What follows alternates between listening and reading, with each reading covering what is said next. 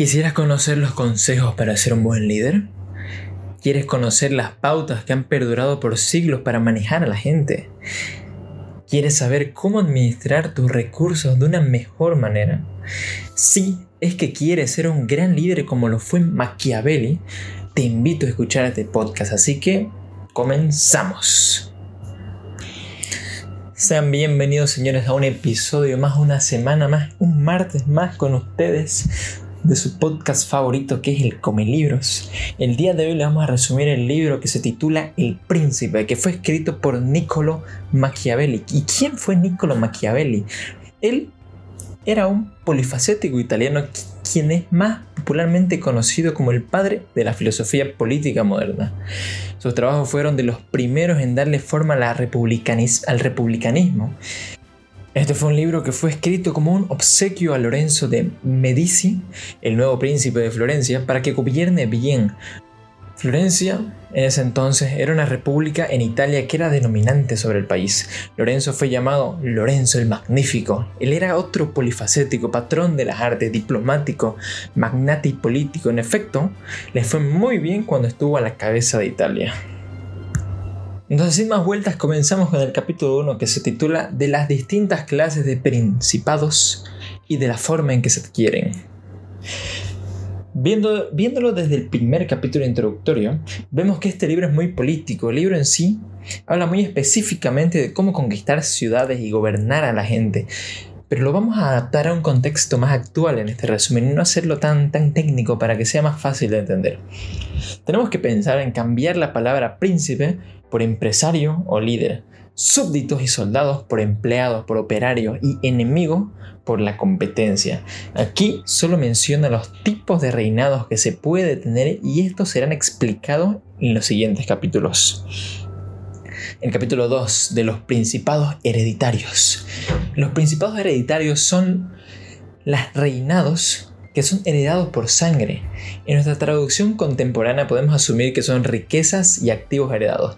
Este es el tipo más fácil de principado de conservar por la costumbre, el orden, haber crecido de esta forma, la familiación, etc. El capítulo 3 habla de los principados mixtos.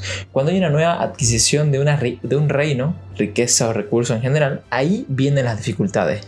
Más que nada por la incertidumbre de cómo no saber manejarlo, tener que aprender a adaptarse y adaptar a los demás.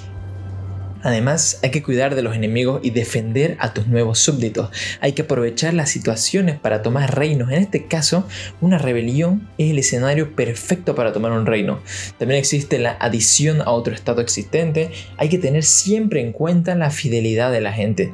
También hasta hoy en día existe la llamada desventaja del recién llegado. Esto se experimenta cuando uno es nuevo en una situación o lugar y viene y tiene que aprenderlo. También nos señala que lo imperativo que es tener aliados. Pasando al capítulo 4, ¿por qué el reino de Darío cuando estaba ocupado por Alejandro, no se, no se sublevó contra los sucesores de este después de su muerte. Bueno, en resumen aquí nos cuenta la historia de cómo uno de los reinados de Alejandro Magno se reveló después de que su gobierno anterior, Darío, muriera. Básicamente fue por su forma de gobernar en donde no tenía suficiente apoyo de todos sus súbditos y los nobles y trataban a todo el mundo como esclavo el capítulo 5 que se llama ¿De qué modo hay que gobernar antes de la dominación? Antes de tomar el control de algo y cambiar las reglas y costumbres, hay que dejar que se sigan rigiendo por sus propias leyes. Aunque también dice que si de verdad se quiere conquistar algo y no perderlo, hay que destruir la base que tenían antes y establecer un régimen totalmente nuevo. De esta forma, de segurismo nunca habrá rebeliones o dudas o planes para quitarle el poder capítulo 6, de los principados nuevos que se adquieren con las armas propias y el talento personal. La gente sigue el ejemplo y liderazgo de otros muchos más fácilmente de lo que uno piensa. Aquí Maquiavélico recalca la importancia de copiar los modelos de de ejemplo de otros que han tenido éxito y tomar las mejores enseñanzas. O sea, hay que aprender de los demás, de todos sus éxitos. Hay que ser muy hábil y muy adaptable para triunfar en algo nuevo. Lo mejor y más aconsejable es ganar algo por nuestras propias virtudes y talento que por alguna decisión violenta o la misma violencia en sí.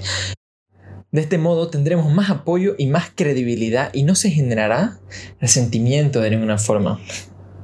Tocaría el capítulo 7 de los principados nuevos que se adquieren con armas y fortunas de otros.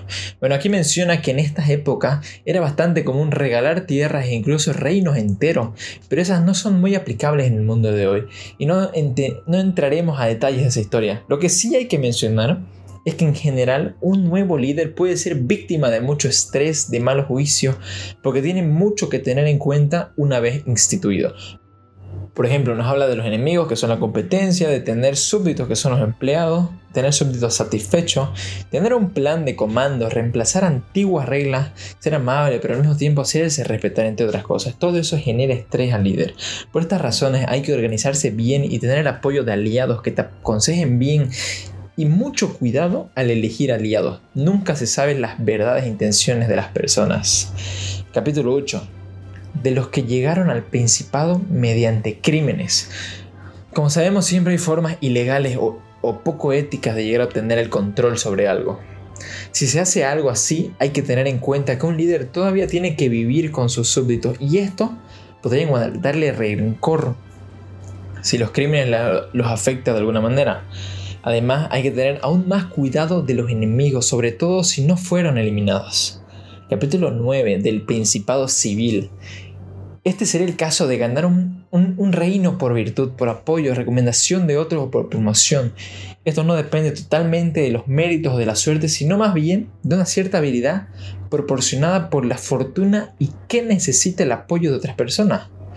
El que llega a ser príncipe mediante el favor del pueblo debe esforzarse en conservar ese favor por suerte. Eso es fácil, porque solo no quieren ser oprimidos. Hay que acordarse de que el pueblo no tiene el deber de liberar a su líder de sus enemigos ya amenaces. Así que para crear fidelidad hay que crear dependencia. ¿No le suena esto a, a cómo maneja la política la izquierda? Yo lo dejo caer.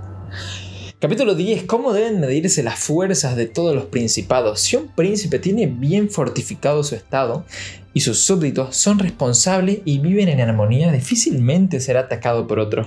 La gente necesita sentirse a salvo, tener garantías. Capítulo 11 de los principados eclesiásticos. El eclesiástico se refiere al religioso de la Iglesia Católica. Maquiavelo dijo que estos se adquirirían por valor o por suerte y que contrariamente no se conservan por ninguno de esos. Era un caso especial porque tienen un estado en sí, pero no lo defienden, teniendo súbditos, pero no los gobernaban. Además, como sabemos, la iglesia tenía demasiado poder antes. Capítulo 12. De las distintas clases de milicias y de los soldados mercenarios. En este capítulo, Maquiavelo habla de las distintas formas de ataque y defensa de un Estado, como he dicho antes, es imperativo que hayan cimientos del poder del líder porque si no se, irían directamente al fracaso. Estos cimientos dan nuevas y mejores reglas de organización y también es imperativo fortalecer y proteger dicho Estado. Los estados que poseen armas generalmente han podido defender y ser libres en sí en sí tratamos de decir que hay que tener formas de pelear en contra de la competencia. Lo único que cabe recalcar es que no hay que usar esas fuerzas en contra del propio pueblo. Pasaremos directamente al capítulo 14 que es de los deberes de un príncipe para con a la milicia. Maquiavelo dice que uno siempre tiene que estar concentrado en el arte de la guerra, el libro que ya resumimos, es decir, las estrategias y conocimientos, funciones de los recursos. Obviamente resalta que un príncipe debe tener muchas virtudes para llegar a esta posición. También menciona un tip que es el planear, inventando historias, escenarios. Claro, estos tienen que ser realistas y es con el propósito de tener algún plan y estrategia ya previsto. Esto se ve en las empresas cuando haces un pronóstico de ventas y ya planeas tu producción y sabes lo que va a pasar. Capítulo 15. De aquellas cosas por las cuales los hombres, especialmente los que tienen posiciones altas, son alabados o censurados. Aquí nos vamos a referir a cómo debe portarse una persona en cierta posición de poder ante lo demás. Cuando, alguien tiene posición de poder, ya sea líder, sea un jefe o lo que sea, tiende a estar más en el foco de la atención de los demás. Básicamente hay que comportarse en público de la manera que uno quiere ser visto. Hay que hacer esto muy conscientemente. Nunca hay que olvidarse que alguien siempre puede estar viendo. Y más hoy en día que tenemos todas las redes sociales y algo que entra a la web no sale nunca. Capítulo 16 de la prodigalidad y de la avaricia.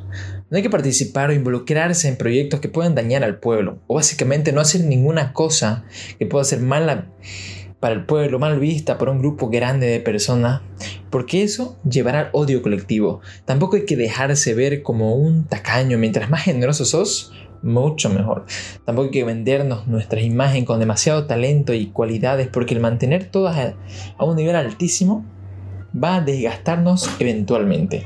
Hay que mantenernos siempre bien y simples. Capítulo 17. De la crueldad y la clemencia. Y si es mejor ser amado que temido o ser temido que amado.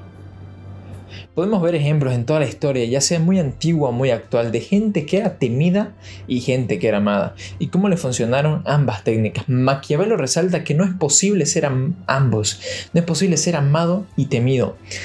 Sí es posible ser amado y respetado, pero no se tendrá el mismo nivel de respeto que alguien que es temido. Es posible ser temido y no ser odiado, pero es casi imposible mantener eso por mucho tiempo. Básicamente debes elegir a uno o al otro, el cual veamos más apropiado y más posible de llevar a cabo con nuestra propia personalidad. Sin embargo, cabe recalcar que Maquiavelo aconseja sutilmente ser temido a ser amado. Capítulo 18 de qué modo los príncipes deben cumplir sus metas, sus promesas? Siempre hay que cumplir con nuestra palabra, solo así puede mantenerse nuestro honor y hay que hacer todo lo posible para mantener nuestra integridad, ya que la gente lo primero que hace con todo es juzgar. El capítulo 19, ¿de qué modo debe evitarse ser despreciado y odiado? Primero que nada, no hay que aprovecharse de la gente y mucho menos hacerlo de una manera obvia. Tampoco hay que tratar a nadie explícitamente como inferior o menos capaz en ningún sentido. Hay que hacerse respetar pero no abusar del respeto, que se nos tiene porque provocaría enojo y resentimiento. También hay que evitar dar amenazas. Pasando al capítulo 20, si las fortalezas y muchas otras cosas que los príncipes hacen con frecuencia son útiles o no. Aquí vemos un poco la famosa frase divide y conquistarás. Como sabemos, mientras más pequeños sean las responsabilidades que tengamos y más delegados, más sencillo será controlar y mantener la organización. Otra interpretación de divide y conquistarás es divide a las alianzas y a las fuerzas de tus enemigos para tomar el control. Se dice que hay que armar a nuestros súbditos y cómo podemos reexpresar esto. Hay que mantener a la gente que está bajo nuestro mando los que trabajan en nuestro equipo preparados y capacitados como son un recurso, debemos tenerlos actualizados y preparados para las misiones que tengamos. También, obviamente, hay que armarse a uno mismo. Es extremadamente necesario adquirir fama, si no, ¿cómo van a admirarte? ¿Cómo van a respetarte y seguir los pasos y órdenes del líder? Capítulo 21 cómo debe comportarse un príncipe para ser estimado. Nada hace más estimable a un príncipe como sus grandes iniciativas y los ejemplos de sus raras e invaluables virtudes. Así que hay que hacer todo en grande y demostrar lo que podemos hacer todo el tiempo posible. Hay que tener y demostrar nuestras creencias y actitudes. Estas tienen que ser muy firmes, no debe haber duda. Además, siempre debemos declarar de qué lado estamos. Hay que ser misericordiosos, pero no en exceso para que la gente no se aproveche. Más que nada, hay que ser justos. Pasando al capítulo 22 de los secretarios del príncipe. En este capítulo básicamente se refiere a quienes ayudan como secretarios, consejero, amistades confiables del príncipe, quienes brindan apoyo y consejo. Estas personas son importantes porque pueden influir en las decisiones que tomamos. Así que hay que tener cuidado de en quién confiamos. No hay que confiar en gente egoísta. Hay que ser objetivos con estas decisiones. En el capítulo 23, cómo huir de los adulteros. Aquí volvemos a recalcar el punto de escoger objetivamente en quién confiamos. Si se ve que tenemos éxito, siempre nos van a encontrar con este tipo de personas que son adúlteros. Estas personas nos dirán cumplidos o cosas halagadoras sobre nosotros. Los más astutos dirán que tienen cualidad que en realidad no poseen y tratarán de meterse así dentro de nuestro círculo. No hay que caer en esas trampas. Capítulo 24. ¿Por qué los príncipes en Italia perdieron sus estados? Básicamente, solo detalla algunas razones por las caídas de gobernantes pasados. Como por ejemplo, confiarse demasiado, no saber administrar ni organizar, confiar en personas inapropiadas. Y en el capítulo 25, del poder a la fortuna, en las cosas humanas y de los medios para oponerse. Como la fortuna varía y los hombres se abstienen en proceder de un mismo modo, serán felices mientras vayan de acuerdo con la suerte e infelices cuando estén en desacuerdo con ella. Maquiavelo, sin embargo, dice que es preferible ser impetuoso y no tan cauto siempre. Pasando al último capítulo, capítulo 26, exhortación a libertad a Italia de los bárbaros. En este último capítulo, Maquiavelo revalúa la situación política de Italia de ese tiempo y analiza cómo sería un nuevo reinado y todas las consecuencias que se tendría de esto. En otras conclusiones, cabe resaltar que es importante innovar y mantenerse siempre al tanto de todo. Hay que evitar la desmotivación a los empleados, hay que estar preparado para todo siempre, tener en cuenta los consejos del arte de la guerra y planear todo lo posible. Hay que capacitarse y explotar talentos y habilidades de los demás. Y hasta aquí, señores, el libro de la semana, El príncipe que nos habla de cómo liderar una empresa en su podcast favorito, El Come Libros, que también tenemos cuenta en Instagram. No se olviden de ir a seguirnos, El Come Libros en español y también tenemos nuestra cuenta en inglés que es The Book Eater. Los invito a un follow. Hasta aquí el episodio de hoy. Nos vemos la próxima semana, así que hasta la próxima.